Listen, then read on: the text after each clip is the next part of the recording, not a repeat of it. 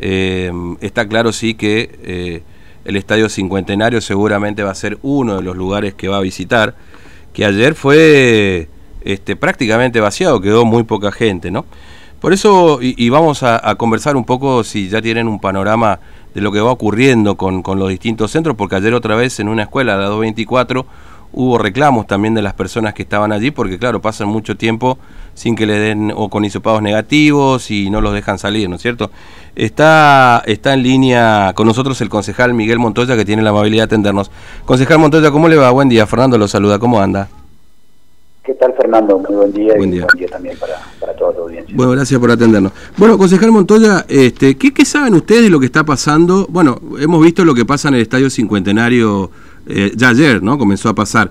Pero, pero ¿qué saben ustedes particularmente del Estadio Cincuentenario y, del resto de los centros a propósito un poco de la llegada de Pietragal aquí a Formosa hoy, ¿no?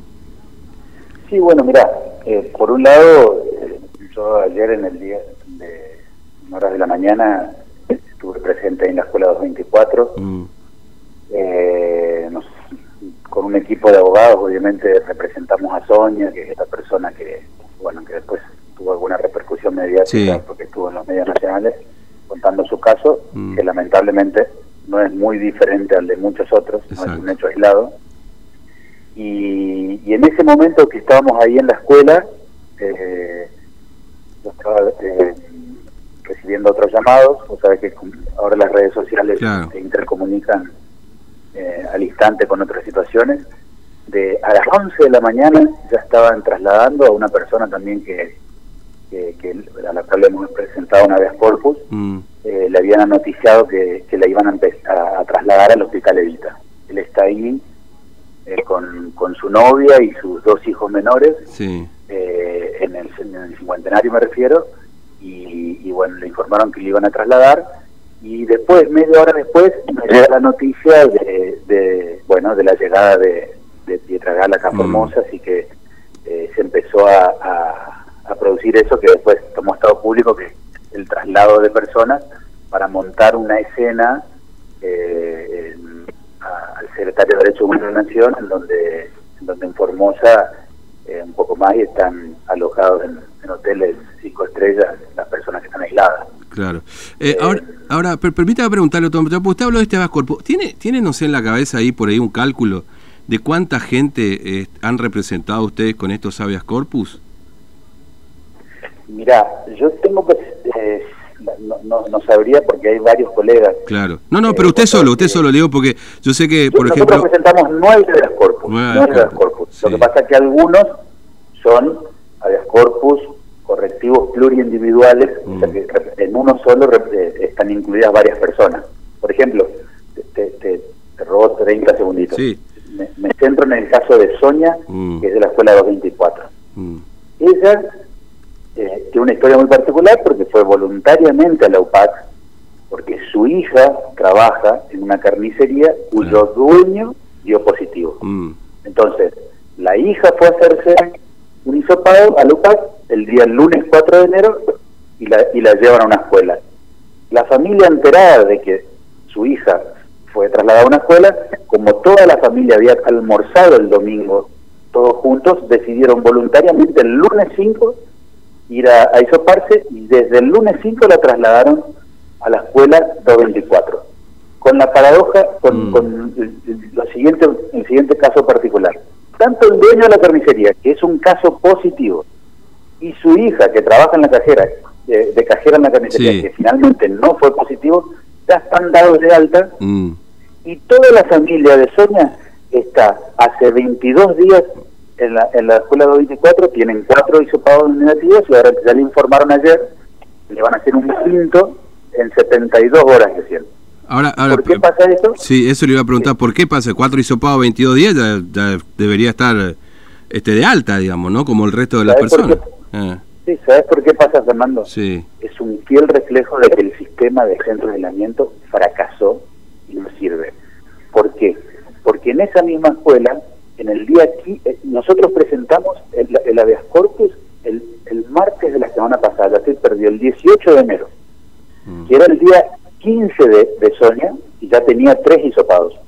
Esa noche, esa noche que a ella al otro día le iban a dar del alta, a, la, noche, a la una de la mañana aproximadamente, entraron personal de salud y sacaron a otra persona de otra aula distinta a Sonia, porque había dado positivo mm. en, el tercer testeo. Y por esa razón le dicen que se tiene que quedar toda la escuela mm. más días a la espera de resultados. Similar, similar al caso de lo que ocurrió el, viernes pasado ahí en la escuela 18 Fraima Mertos Q, digamos, ¿no? Por supuesto, es, el mismo caso. Yo estaba ahí también con... Claro, claro. Eh, Ahora, a mí me explicaron, ¿sabe, doctor Montano? A mí me dijeron por qué los dejaron encerrados. Porque, como usted dice, así como ocurrió en la escuela 18 también, que la gente tenía como veintipico de días ahí metida y que estaban en aulas distintas, y una fuente de gobierno me dijo que el problema, ¿sabe cuál es? Y usted lo debe saber también seguramente, es que compartían el baño.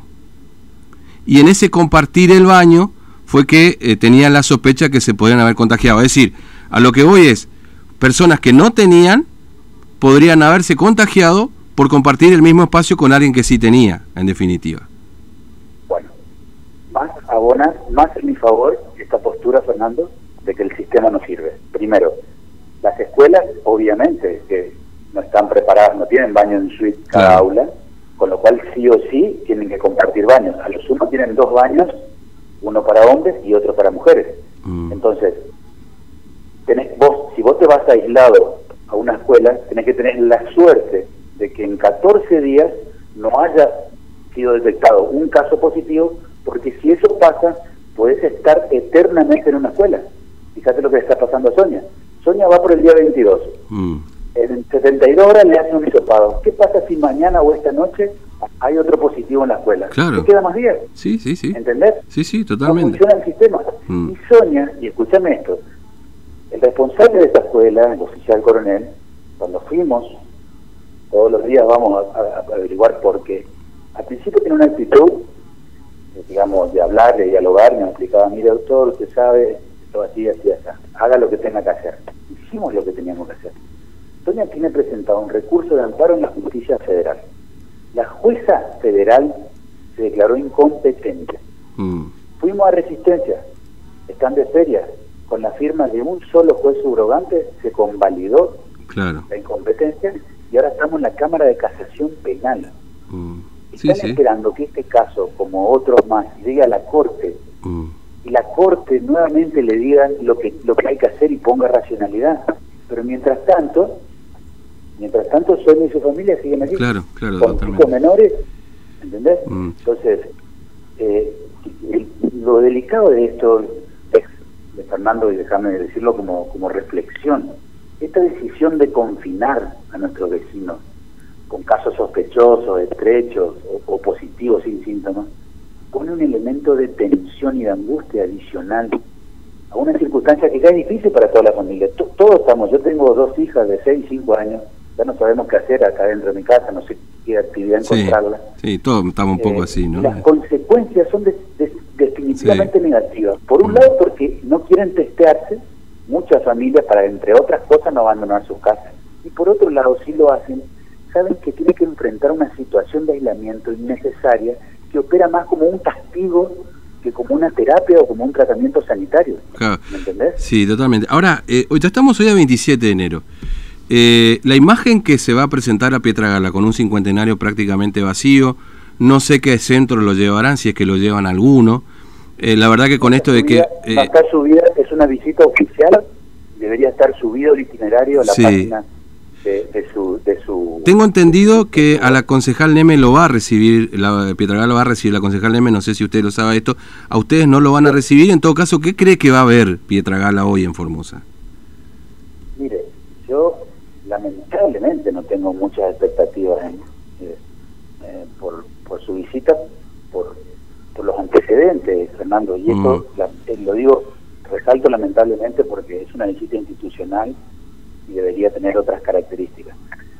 Eh, yo estuve todo este tiempo, sabés que además de abogado, de, concejal soy abogado y colega de Gabriela en, ambos rubros, y, ayer estábamos conversando, eh, Gabriela pidió, mm. todavía no le confirmaron, todavía no le confirmaron que lo van a recibir, ella habló con la secretaria privada en Buenos Aires de Pietra Gala y estaba esperando la respuesta. Eh, la realidad es que lo van a llevar, si, si Pietragala va a venir a, charlar a la Casa de Gobierno y de ahí le van a hacer un, city tour por centro de alojamiento, eh, le van a mostrar las instalaciones del hospital interdistrital Edita y demás, no van a llevar, a, Pietragala tiene que ir a la escuela 24 y hablar con Sonia. Mm. Pietragala tiene que ir a la escuela 19 y hablar con la otra familia que está allí hace 25 días. Mm. Ahí tiene que ir.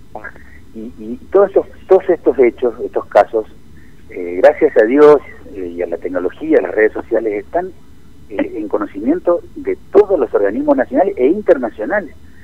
Entonces, si Pietragala va a venir a hacer una pantomima de visita oficial y, va a salir halagando el sistema sanitario y a ponerlo como un ejemplo, no sirve de nada, porque porque el presidente y los funcionarios nacionales que viven acá viven diciendo que la provincia de Formosa es un ejemplo, pero yo no veo ni una sola otra provincia que la imite a esta provincia ejemplar en la política sanitaria que lleva adelante.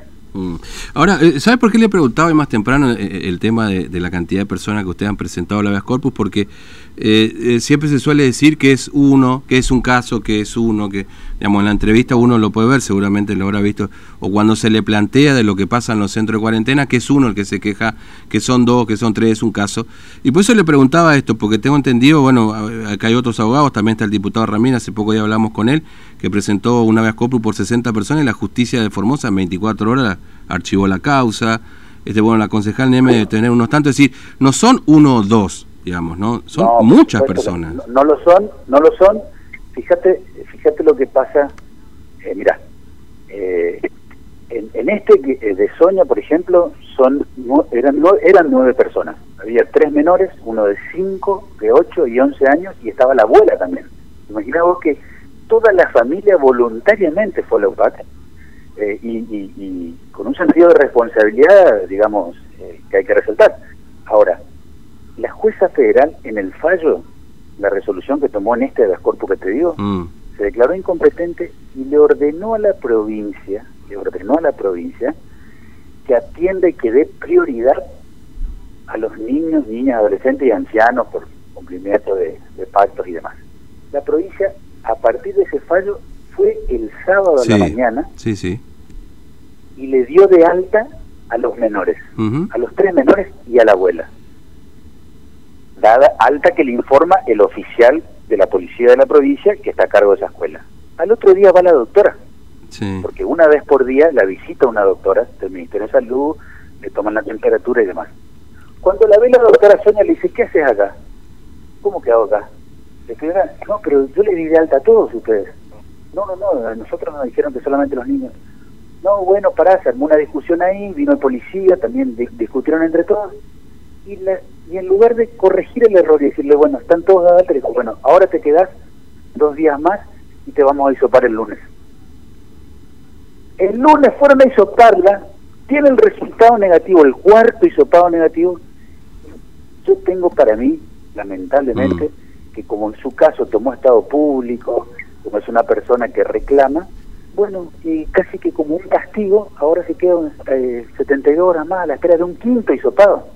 ¿me entendés? Claro. Pasan estas irracionalidades, eh, el gobierno se está encerrando cada vez más y, está tomando estas actitudes eh, adolescentes, te diría, eh, contra personas que reclaman por sus derechos y se dan estas situaciones que son absolutamente arbitrarias e injustas. Mm. concejal Montoya, le agradezco su tiempo, muy amable, un abrazo. Gracias a vos, Fernando. Hasta luego.